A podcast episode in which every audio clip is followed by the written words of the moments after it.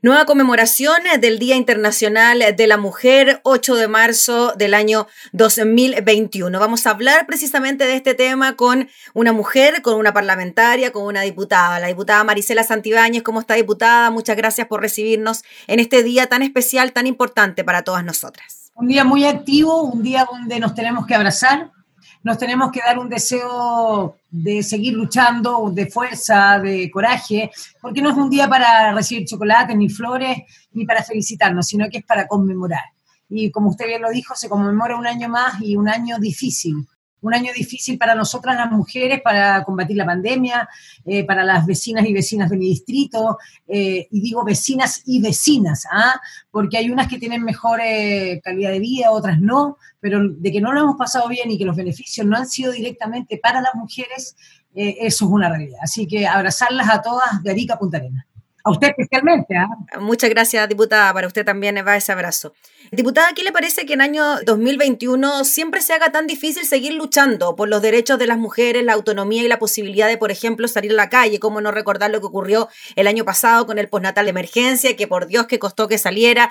Y todavía seguimos teniendo problemas con lo mismo, ¿no? Y así una serie de tantos otros proyectos que nos afectan en el día a día Después profundizaremos en los hechos de violencia, pero temas cotidianos que sigue costando tanto para que salgan. Sí, yo creo que el, color de mi pañuelo no es casual, ni de la pañoleta que tengo en la mano. Yo vengo llegando de la moneda, le quería comentar a propósito de su pregunta.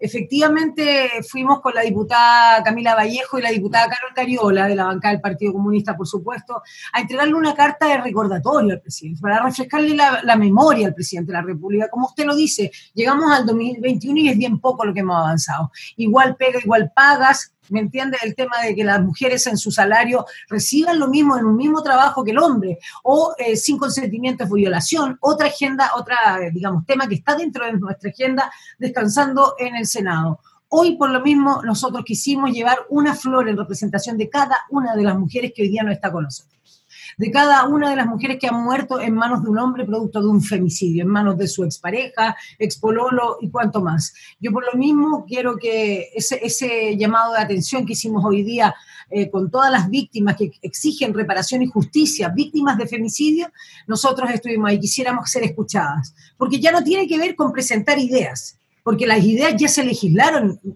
varias de estas ideas, en la, en la, Cámara de Diputados. Por lo tanto, es el Senado hoy día el que tiene que avanzar y, avanzar el cerco, pensando en que tenemos una, o que teníamos hasta hace, no sé si todavía cambia la, presidenta del Senado, que es mujer. Entonces, por lo tanto, eh, yo creo que tenemos que, tenemos que tratar de que esto siga avanzando, eh, de que esto no, no sea solamente una conmemoración y seguir con, con la, digamos, las mismas pancartas, con las mismas frases y no avanzar en aquello. Hoy día, lo que dijo el presidente de la República en la mañana, efectivamente para mí no son más que eslogan. Yo tengo, quiero creer en la buena intención, pero con intenciones no vamos a zanjar ninguna de las problemáticas que afectan a las mujeres. Y hoy día en este 8M, 8M perdón, cuando el, el, presidente sale junto a la ministra, una ministra que nos tiene un poco abandonadas como bancada de, la, de la, la bancada feminista que tenemos en el Congreso, creemos que las cosas tienen que hacerse y no decirse. Mm. Diputada Marisela Santibáñez, dos cosas. Uno, en relación a lo que hablábamos de lo que le cuesta a la mujer realizar las cosas, el INE nos cuenta que hoy la cifra de mujeres que no buscó trabajo por cuidados domésticos saltó a un 593% durante el pic de la pandemia. Imagínese, casi un 600% de mujeres que no pudo salir a trabajar porque se tenía que quedar en la casa. Y dos, en cuanto a los anuncios del presidente, hay uno que me llama la atención, lo quería comentar con usted, que es un proyecto de ley para facilitar el cobro de las pensiones de alimentos. Con esto del retiro del 10% nos dimos cuenta de que era un porcentaje altísimo, por sobre el 90% de hombres que no pagan la pensión. ¿Qué le parece a usted esa iniciativa? El primer tema es un tema que a través de don Daniel Jadwe, alcalde de, de Recoleta, y por supuesto ojalá eh, sea nuestro candidato presidencial y así lo diga el Partido Comunista, eh, lo ha dicho mil veces el tema de la remuneración para el trabajo, el trabajo doméstico. Eh, ¿Por qué el trabajo? Y esto es súper simple de explicarlo. ¿Por qué un trabajo que afuera de la casa tiene un pago de arriba de 250 mil pesos, 300 mil pesos, y para qué le digo en otros lugares 400 mil pesos, y resulta que dentro de la casa no vale nada? Es que las mujeres no hacemos ese trabajo por amor que se deje de, naturalizar es que es un trabajo por amor, por amor a la familia, es un trabajo, si es remunerado en una parte, tiene que ser remunerado en todos los lugares eh, donde se practique ese, ese, trabajo, en este caso dentro de la casa. Y en eso nosotros vamos a seguir avanzando y creemos que esas ideas, fuerzas de Daniel Jaube nos representan a todas las mujeres, no solamente a las del Partido Comunista, sino que mujeres que se adhieren a esta idea de que el trabajo doméstico debe ser remunerado, porque si no sucede lo que usted está diciendo. ¿Cuántas se quedan sin percibir ningún tipo de ingreso habiendo hecho un trabajo tan arduo como cualquier otro. Por, en la segunda pregunta que usted me dice del anuncio del presidente, en algo que yo le quería mm. un poco, eh, bueno, lo he dicho en pocos medios, pero en el suyo, acá, aprovechando ese lugar a todas las mujeres que trabajan eh, en el tema de comunicaciones de la Cámara de Diputados, aprovechar de abrazarlas. Eh, efectivamente, el tema de los pagos de pensiones de alimentos es una bandera que yo levanté, la levanté junto a las compañeras Hertz, la compañera Carol Cariol y la compañera Camila Vallejo, porque son iniciativas que también van a pertenecer a la, a la bancada que se llama hashtag que el Estado se haga cargo. Aquí vamos. Usted lo dijo mejor y con las mejores palabras. El 90%, más del 90% son hombres los deudores. Y acá no es un beneficio para las mujeres, pero lo tenemos que conversar en este 8M. ¿Por qué? Porque es el derecho de los niños, niñas y adolescentes, que es, un porcentaje, no más de 70 mil niños no están recibiendo su pensión de alimentos. Perdón, diputada, pero de alguna manera llega la mujer porque si ese hombre no se hace cargo de aquel niña, niño o adolescente, es la mujer la que se hace cargo con todo lo que ello conlleva. Para eso iba, porque ¿quién representa porque no pueden ser representados por ser menores de edad a los niños, niñas y adolescentes, de ese noventa y tanto por ciento de hombres que no pagan deuda, somos las mujeres. Y no lo usamos ni para ir a la peluquería, ni para ir al gimnasio, ni para divertirnos. Los niños se alimentan, los niños deben vivir y sobrevivir igual que nosotros a la pandemia. Por lo tanto, yo creo que decir, vamos a hacer una lista única que se pueda mostrar a, las distintas entidades en el registro civil para que aquel que quiera emplear a alguien vea si esta persona no sirve de absolutamente nada.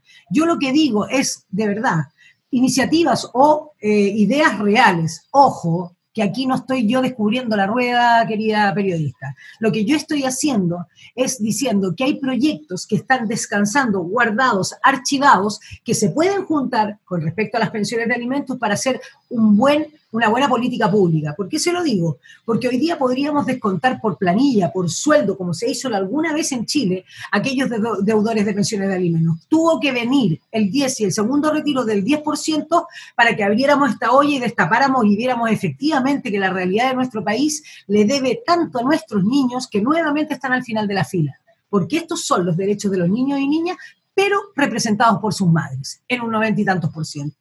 Así que a mí la, propuesta del presidente junto a la ministra me parece ineficaz, me parece tardía y me parece que viene solamente a rellenar un día tan importante como la conmemoración del Día de la Mujer, ¿ah? para hacer un eslogan o un titular bonito que no deja de ser más que eso, un titular bonito. Lo que necesitamos son cosas prácticas. Que el Estado se haga cargo se refiere incluso a aquellos padres que por no tener trabajo, que por no poder pagar la pensión de alimentos, el Estado entregue, así como la pensión solidaria, por decirle algo, a esos niños y niñas y adolescentes algún monto que les pueda eh, permitir sobrevivir la vida, digamos, sobrevivir ante eh, la pandemia, sobrevivir para educarse. Entiéndame usted hoy día que los niños tienen que hacer trabajo telemático para el colegio, la mayoría independiente que algunas aulas se abrieron, que 43 colegios se cerraron nuevamente, efectivamente ellos necesitan hoy día, por ejemplo, esto que estamos utilizando nosotros, si no es un computador, es una tablet, un, notebook o algún eh, elemento, elemento, digamos, eh, computacional para poder hacer las clases. Por lo tanto, ¿es necesario que los niños reciban su pensión de alimentos? Sí, es necesario. ¿Es justo? Sí, es justo. ¿Quiénes tenemos que luchar por eso? Nosotras, las mujeres.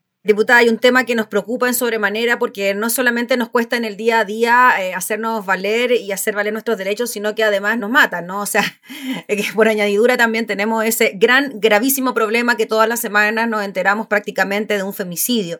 ¿Cómo ve usted esa situación en particular que se está viviendo en nuestro país cuando vemos que los casos de violencia contra la mujer no retroceden, sino que van en aumento, teniendo una ley eh, de femicidio que opera en nuestro país y avanzando en otras, como por ejemplo la ley Gabriela, que sabemos que hace poquito está lista, pero que de todas maneras de algo puede servir? ¿Por qué cree usted que sigue ocurriendo todo esto? Y las cosas por su nombre, Ley Gabriela es una iniciativa de la bancada del Partido Comunista. Yo sabe por qué lo digo, porque al final cualquiera se sube al carro de la victoria y no estoy diciendo que no sea un logro de todos, mm. porque una vez que se vota de manera transversal o que se aprueba, ya es de todos, sin duda es del Congreso de la República, pero no es una iniciativa del, del, presidente. Por lo tanto, con esa iniciativa como Ley Gabriela, el presidente y el gobierno podrían incentivarse a aumentar más, a abultar más la agenda de género. Hoy día, la diputada Camila Vallejo, Carol Cariola y quien le habla, fuimos y pusimos una flor por cada una de las mujeres que hoy día no están. ¿Ah? porque no estamos todas. Y parece nuevamente un eslogan, pero no estamos todas. Y todos los días se suma una más. ¿Y por qué se lo repito con tanto énfasis? Porque hoy día la pandemia, esto de tener que estar guardados en nuestras casas invita a que la violencia se exacerbe. Usted lo dijo en la cifra. Es impresionante cómo aumentaron las cifras de violencia producto del encierro. Algo tenemos que hacer, no solo algo, sino que tenemos que accionar. Porque efectivamente tenemos que celebrar lo que pasó con Ley Antonia la, semana recién pasada, donde efectivamente aquellos que inciten a un, eh, a un eh, suicidio van a tener penas más duras y, y otras eh, cosas relevantes dentro de esa ley pero no necesariamente es todo lo que necesita nuestro país. ¿Qué pasa con aquellos hombres que tienen medidas cautelares o que tienen orden de no acercamiento y efectivamente se acercan y efectivamente están ahí? ¿Qué pasa con las mujeres que desaparecen, como el caso de Fernanda Maciel? ¿Ah? Y lo vuelvo a reiterar, producto de, también eh, este, este niñito, eh, Tomás, que no lo, que tuvimos cuantos días buscándolo con toda la, fuerza de las policías y de todos los equipos de, búsqueda. Pero aquí voy con eso. Hay una ley de extraviado que también descansa, que efectivamente soy la autora, que descansa para ser aprobada en el Senado, que nos podría llevar a evitar un femicidio, porque todo femicidio parte en una mujer desaparecida, mm. no encontrada por día, si las 24 primeras horas de un eh, proyecto como el proyecto Extraviados fueran tan relevantes como lo dice el proyecto, tendríamos otra realidad incluso con más. Entonces, eh, yo la verdad es que estoy por seguir avanzando, estoy por eh, seguir haciéndole un llamado al presidente de la República, un llamado enorme a la ministra Salaquet, porque ministra, uno no puede no puede estar gobernando con solo titulares y palabras bonitas. La cosa es accionar. En un momento tuvimos a la ministra Pla que nos abrazó a todas las feministas y nos dijo que íbamos a avanzar y luego se retira dejando, haciendo las críticas hoy día a todo nuestro sector. Entonces es difícil, pero no imposible. Diputada, finalmente para cerrar, para usted ser parlamentaria, mujer en un Congreso que siempre ha estado de alguna manera lleno de hombres, ¿no? En su representación popular. ¿Cómo ha sido para usted esa experiencia en este periodo que lleva acá? Mire, eh, bueno, para mí eh, desarrollarme en un ambiente masculino nunca ha sido una novedad. Yo, el tema del fútbol. Por el fútbol, claro. Las comunicaciones, el tema de la radio, donde la mayoría también son hombres, y yo tuve un espacio donde tuve, recibí hasta un premio nacional, y que es raro que lo diga yo, pero si no lo digo yo, que lo dice, ¿no? Eh, ser la primera sintonía en ese tiempo, pero al mismo tiempo hoy día ser parte del 22% de la Cámara de Diputados, que es un porcentaje muy alto muy alto, quizás el más alto de la historia. 22% somos mujeres en el Congreso. En por lo tanto, que hoy día hayamos logrado tener, y esto, esto es lo bonito, ¿ah? esto es lo bueno de este día y, de seguir eh, aplaudiendo las cosas positivas, es que vamos a tener una constituyente paritaria. ¿Ah? Una convención constituyente paritaria, vamos a hacer una, constitución con la mitad de las mujeres. Esperemos que esta sea una señal enorme para todas las mujeres de Chile y para todos los hombres de Chile de que Chile se debe construir en igualdad. Y no solamente en igualdad hombre-mujer, sino que en todo tipo de igualdad. ¿Por qué lo quiero decir? Porque quiero rescatar un proyecto de ley que ah, apoyamos y que además eh, aprobamos esta, la semana que recién pasó de María Fernández, donde dice que hoy día una carga, la carga en el, caso de los matrimonios o civil, puede ser un hombre o una mujer indistintamente. Y la mayoría de las, de las personas que hablaron fueron mujeres en ese proyecto. Así que si estamos haciendo la pega en favor de ellos, que ellos nos ayuden a hacer la pega en favor de nosotras, porque mucho nos falta. Increíble este proyecto, diputada, que me tocó reportearlo la semana pasada, que hasta ahora sean solo los hombres quienes puedan tener cargas, no así las mujeres que puedan tener como carga había que hacer una ley para que eso cambiara. Pues Tenía que ser una mujer la que la hiciera. Sí, claro, sí, claro. Diputada Marisela Santibáñez, le agradecemos enormemente por conversar este día junto a nosotras y nosotros. Estamos en la conmemoración del Día Internacional de la Mujer, así que qué mejor que hablar con usted en este momento. Muchas gracias por su tiempo. Muchas gracias a usted. Saludo a todas las mujeres, especialmente a las mujeres de la Cámara de Diputados, a las mujeres del Senado. Fuerza y arriba la lucha siempre. es necesario que estemos todas juntas porque ni una menos. Tal cual. La consigna más importante del 8M. Chao. Tal cual. Chao, diputada, que esté muy bien. La diputada Marisela Santebáñez en una nueva conmemoración del 8M.